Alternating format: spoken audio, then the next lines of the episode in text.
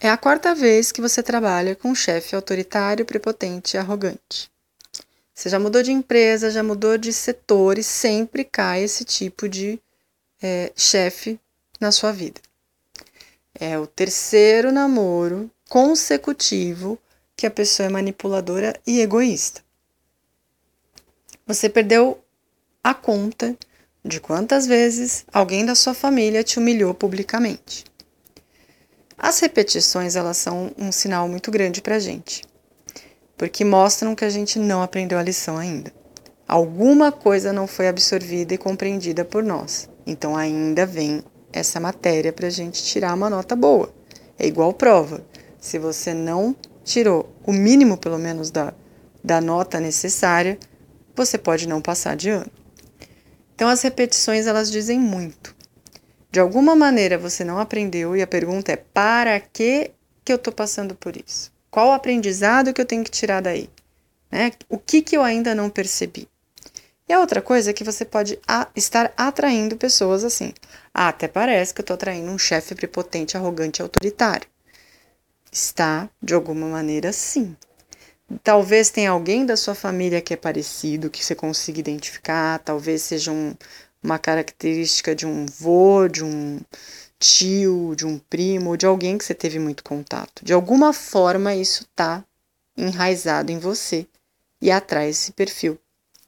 E outra coisa é que não adianta a gente também ficar apontando o dedo para o outro. Ah, porque ele é assim, porque ele errou, porque ele não sei o quê. Por que, que não adianta? Porque nessa situação são duas pessoas. Não é só o outro e não é só você, são os dois. Então temos parcela de culpa aí também. Como a gente pode fazer para minimizar isso? Eu vou dizer o que eu faço, o que eu tenho feito.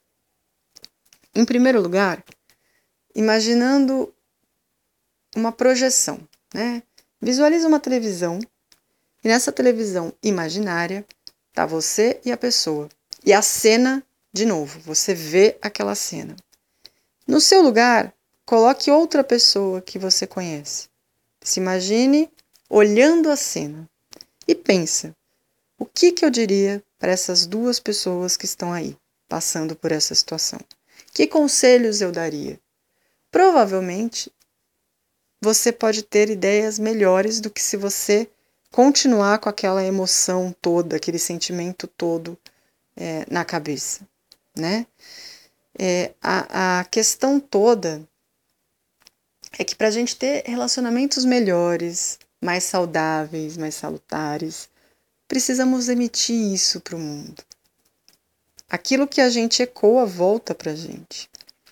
Então, se eu quero ser compreendido, eu preciso ter mais compreensão com o outro. Se eu quero ser amado, eu preciso dar mais amor ao mundo. Se eu quero que as pessoas tenham uma visão mais empática sobre mim, que eu seja essa pessoa empática também. Ah, mas aí eu vou fazer só para receber? Não. É uma questão de mudança do nosso padrão. Se a gente começa a sentir dentro de nós essa necessidade, vai fluir diferente e automaticamente vai fazer uma limpeza de energia então você vai começar a reparar que certas pessoas não não dão mais certo da gente se encontrar, de marca e desmarca, marca não dá certo, ou simplesmente se afasta, ninguém discutiu, ninguém brigou, nada, apenas se afastou, a energia não bate mais.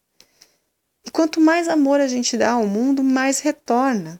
Não para, ah, eu vou dar mais amor para aquela pessoa, então vou receber dela. Não. A, a devolução é da, das mais variadas formas. De um tempo para cá, o que eu tenho encontrado de pessoas especiais no meu caminho é tão lindo que eu não consigo nem dimensionar, nem dizer.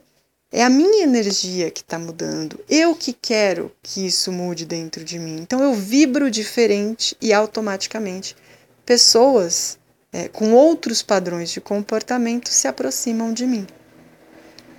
Claro que não começa imediatamente. É um processo.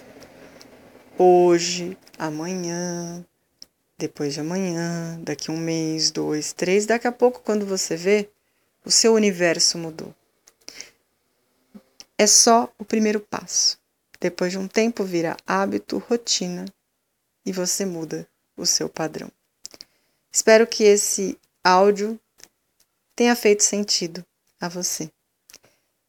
Lembre-se, juntos somos mais.